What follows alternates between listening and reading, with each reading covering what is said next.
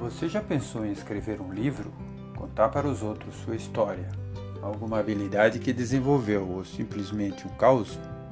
Seja bem-vindo ao podcast Passe Adiante, uma produção da Cognitivos Educacional pensada justamente para dar vazão às múltiplas inteligências de uma forma prática, mão na massa e que provoque reflexão quanto ao modo como aplicamos o que aprendemos no dia a dia e nos impulsiona a querer saber mais. Se faz sentido para você, interaja, contribua, acrescente um novo olhar. O seu. São dois encartes semanais distribuídos por categorias com curta duração e que certamente darão o que falar. Não fique de fora, aguardamos seus comentários e reflexões.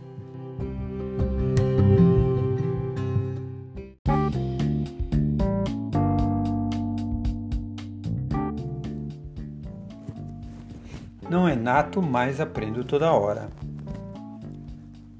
Só sei que nada sei. A frase antológica do filósofo Sócrates foi revisitada aqui para introduzir nosso post. É muito comum ligarmos o talento aos dons naturais de um profissional ou de um artista. Quem nunca ouviu a célebre expressão: esse nasceu com o dom? Analisando a teoria do conhecimento sob a ótica de Kant, Marx e Hegel, pode-se inferir que o conhecimento é o conjunto de crenças verdadeiras e justificadas, onde racionalismo e empirismo estão ambos contemplados. Olhando por essa ótica, seria possível admitir que apenas uma pequena parcela da população mundial teria essa prerrogativa do conhecimento? Bem, como a ideia do post aqui não é aprofundar na história das ciências, mas tomá-la como justificativa para a provocação singela e original, conseguiríamos aprender qualquer coisa? Entendo que se aplica tranquilamente à questão da oratória, ou seja, há sempre um espaço para aprendermos algo novo, uma forma de abordagem, interação, um gesto, uma tecnologia, enfim.